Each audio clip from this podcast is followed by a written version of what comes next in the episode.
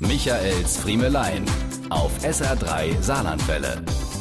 Ich habe den schönsten Job der Welt und ich meine das ganz ernst. Ich habe ihn mir ja auch selbst ausgesucht und das mit allem drum und dran. Und dazu gehört auch, dass man in der Öffentlichkeit mal angesprochen wird.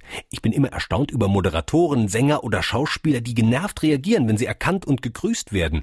Leute, ihr hättet euch dann einen anderen Beruf aussuchen sollen. Ich denk immer, schlimm wird's, wenn dich keiner mehr anspricht. Dann ist irgendwas schiefgelaufen.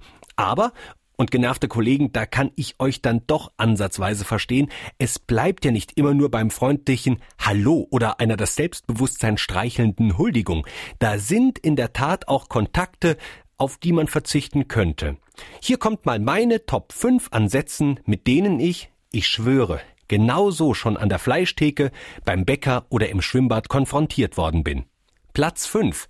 Herr Friemel, han Sie Bett auf dem Halber stehen? Platz 4. Der strahlende Sonnenschein, den Sie gestern Abend angekündigt haben, den han ich heute Morgen mit dem Butzeimer aus meinem Cabrio scheppe kinne. Platz drei. Im Fernsehen sind Sie aber viel dicker. Platz zwei. Ihr Friseur hat aber lang Urlaub. Und unangefochten Platz eins gehört kürzlich im Wartezimmer beim, äh, ja, Urologen.